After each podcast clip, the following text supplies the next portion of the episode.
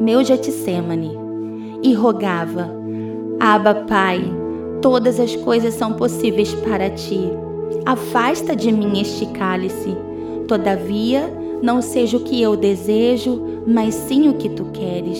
Marcos 14, 36. Uma das lições que tive que aprender é que na busca pela vontade de Deus, eu não deveria ter minha vontade própria.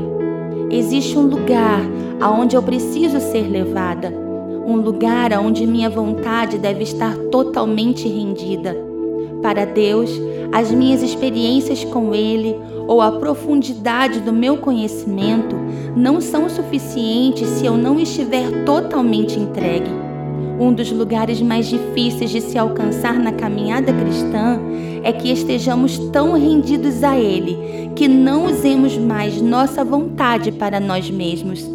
Muitas vezes, mesmo conhecendo a vontade do Espírito, nos opomos a Ele. Não é pecado termos nossas vontades diferentes das do céu. No Getsemane, Jesus também teve sua vontade diferente do Pai, mas ele colocou seus desejos submissos a ele. Foi ali no jardim que uma guerra foi travada, a vontade de Jesus e a vontade do Pai. E a vitória do Calvário aconteceu quando ele olhou para cima e chorou: Pai, seja feita não a minha vontade, mas a sua.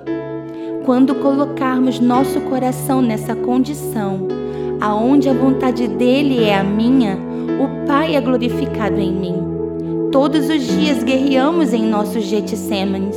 Nossas vontades muitas vezes se oporão à vontade do Pai, mas ainda que não entendamos, a vontade dele sempre será boa, perfeita e agradável.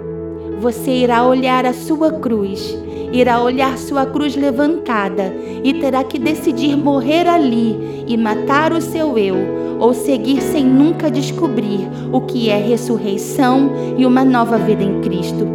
Paulo disse: Já estou crucificado com Cristo e vivo não mais eu, mas Cristo vive em mim. Gálatas 2:20. A minha morte é o caminho para que o filho viva. No meu Getsemane, diferente de Adão, a voz da minha alma será silenciada, porque no jardim eu decido pela vida do filho e a vontade do Pai. Esse é o lugar que preciso permanecer.